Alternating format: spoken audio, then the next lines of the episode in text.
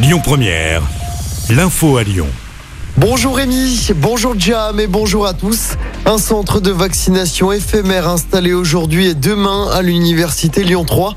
Cette opération de vaccination destinée aux étudiants est menée sur le campus de la manufacture des tabacs. Elle devrait permettre de vacciner plus de 1100 personnes en deux jours. Le centre sera ouvert jusqu'à 20h30 aujourd'hui et de 9h à 19h ce jeudi.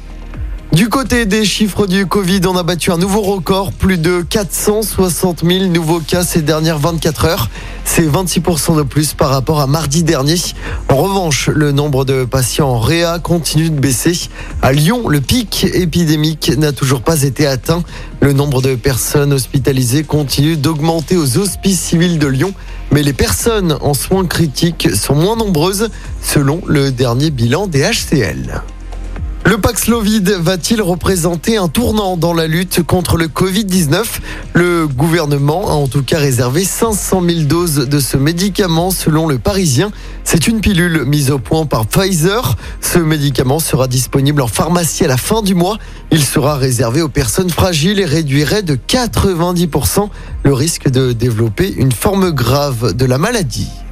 Dans l'actualité locale, cet accident mortel hier soir sur l'A89, un automobiliste d'une quarantaine d'années a perdu le contrôle de sa voiture. Ça s'est passé vers 18h dans le tunnel de Violet à la frontière entre la Loire et le Rhône en direction de Clermont. Son véhicule a pris feu. Le tunnel a été fermé dans les deux sens et la circulation a finalement été rétablie vers 22h30. Deux femmes blessées, dont une grièvement hier après-midi dans un incendie, un incendie d'appartement dans le 8e arrondissement de Lyon. Plus d'une vingtaine de pompiers ont été mobilisés. L'origine du sinistre serait accidentelle. Du sport et du basket, grosse défaite de l'Asvel hier soir à l'Astrobal en Coupe d'Europe. Les Villeurbanais ont lourdement chuté face à Monaco. Score final 100 à 75. C'est la plus lourde défaite de la saison pour l'Asvel. Et puis en football, combien y aura-t-il de supporters vendredi soir pour le derby face à Saint-Etienne Groupama Stadium? L'OL devrait donner sa décision dans la journée. Et on se dirige vers une jauge à 5000 personnes car le Conseil constitutionnel doit rendre sa décision sur le pass vaccinal ce vendredi seulement. Un pass vaccinal qui pourrait permettre à l'OL d'accueillir près de 30 000 supporters dans son stade.